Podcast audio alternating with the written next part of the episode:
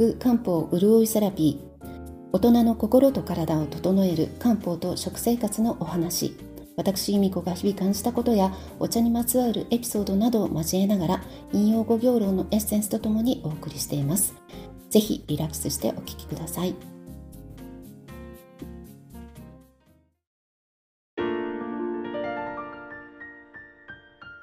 皆さんこんにちは、えー、3連休いかがお過ごしでしたでしょうか、えー、先日ですね夏風邪の話題が出た時に、えー、その時には、まあ、気温差から自然治癒力が落ちる、まあ、漢方的に言えば体をこう邪気から守っている。気正気正しい気と書いて正気のレベルが低下する。そういうところから疲れをテーマに、えー、お話ししたエピソードがあるんですけれども今日は夏風邪そのものについてお話ししてみたいと思います。えー、春から夏それから、まあ、秋になっても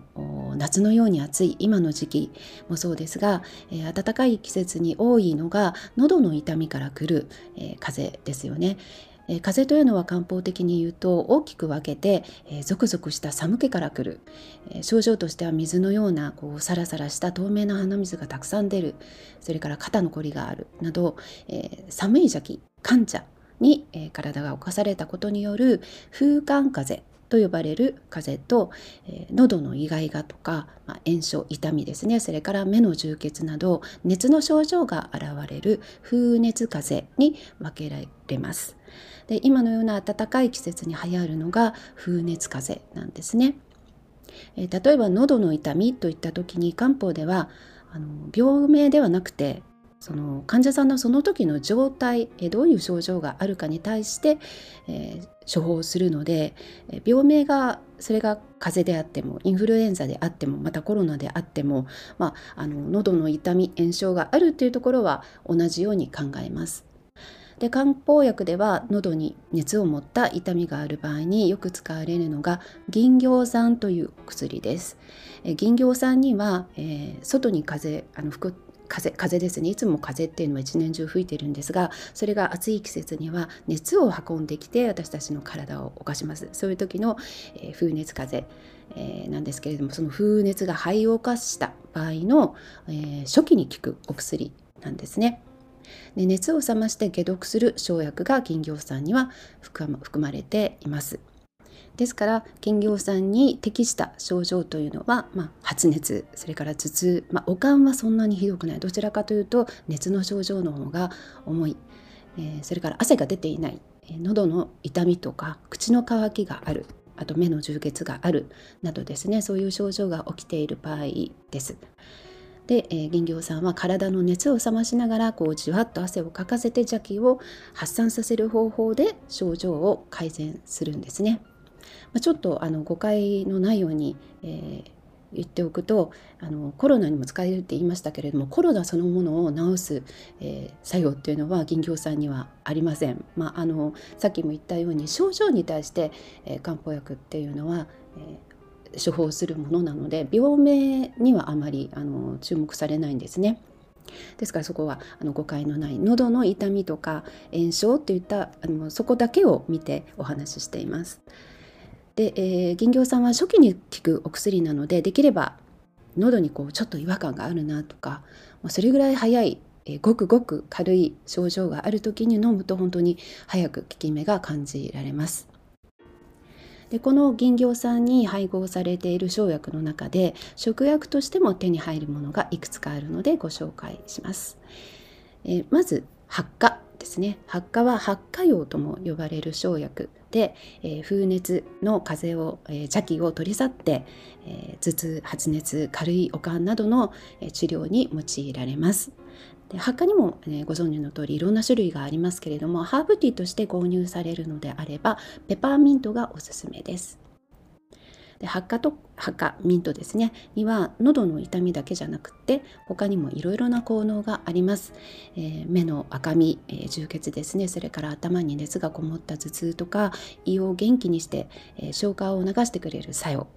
それからあのミントの香りってすごくすっきりするこうメントールのね香りがありますけれどもその香りで気の流れをすごく良くしてくれるので、え心身が疲れてストレスが溜まってうつうととした気分の時に、えー、ミントティーとして飲むっていうのもおすすめです。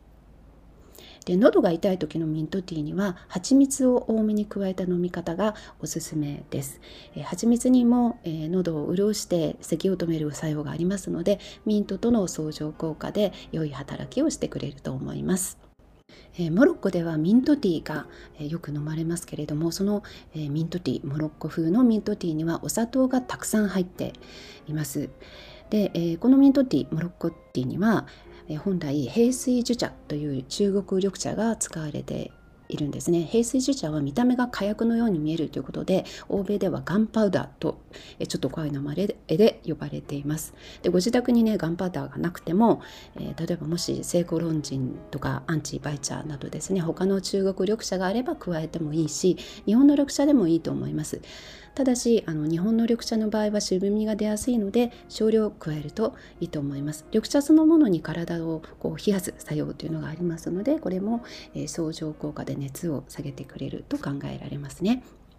でお砂糖も、えー、蜂蜜同様喉を潤す効果があるので、えーまあ、お砂糖を使ってもいいですしもちろんミントと蜂蜜またミントとお砂糖だけでも緑茶を緑茶を入れずに飲んでも美味しいし、えー、もしね甘いお茶苦手という方はミントティーだけでも十分だと思います。え以前上海に住んで間もなくの頃ですね、えコンビニで緑茶を買ったら甘くてびっくりしたことがあってたんですね。でよく見るとこうペットボトルに加糖無糖とこう種類があって、えー、日本ではね甘い緑茶なんてこうないので、え、びっくりしたんですけれども、まあ、効能的にはなるほどと思いますし味も甘い緑茶もね慣れるとなかなか美味しいものです。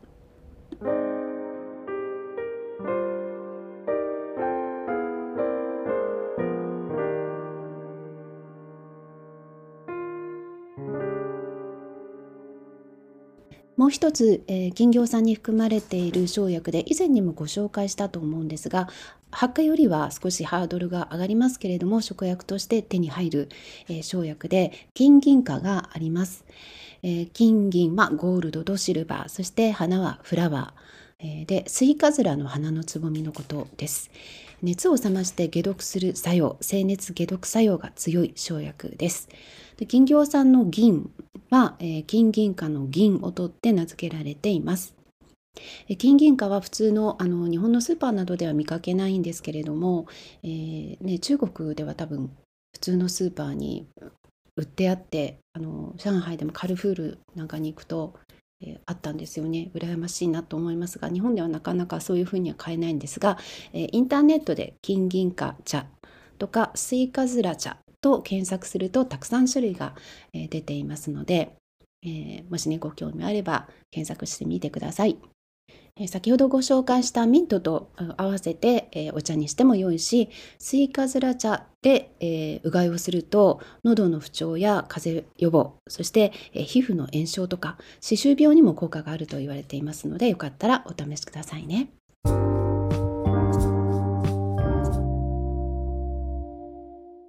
えー、最後に、えー、このように肺に熱がある肺が熱を持っている時におすすめの中国茶をご紹介します、えー、中国茶には製法や、え発酵の仕方によって緑茶青茶紅茶黄茶白茶黒茶という大きく分けて6つのカテゴリーがありまして、えこれを6大分類と呼んでいます、えこれらもそれぞれ木下土根水の5行に当てはめることができるのですが、え白茶白茶は、え5行の金に属して肺の熱を冷ます効果があると言われています。えー、白茶の中でも、えー、月が美しいこの季節にぴったりなのが月光白別名月光美人という美しい名前の白茶です。白茶は摘み取った葉を軽くしおれさせることで弱く発酵させた弱発酵茶に属しています、えー、白茶には月光白以外にも白毫銀芯とか白ボタンなど、えー、種類があるんですけれども月光白が他の白茶と大きく異なる点というのは産地と、えー、その製法なんですね、えその弱く発酵させる場合に時に、えー、月光白は月の光の下で、えー、しおれさせる発酵させるという製法が取られています。もうそれだけどとてもロマンティックな気分になりますよね。で歯としては雲南省の大王種で作られているのでとてもダイナミックな見た目なんですけれども、え表は白裏は黒というねはっきりとこうコントラストがあってえまるでそれが陰陽を表しているような繊細な美しさも持ち合わせています。まあねあの中国茶じゃだけじゃなくて他のお茶も、まあ、嗜好品なので薬ではないので体のためにっていうよりは、まあ、気持ちのリラックス、えー、ね、嗜好品として飲んでいただくのが一番かと思うんですけれども、えー、まあ、白茶はにはそういう肺の熱を取る効果があるということで、えー、まあ風熱風邪喉がちょっと痛いなっていう時にも、え適したお茶なのでご紹介してみました。是非あの機会があれば血行白血行美人、えー、ね、飲んでみられてください。はい、えー、それでは今日はこの辺りで失礼します。また来週お会いできたら嬉しいです。えー、良い週末をお迎えください。それでは。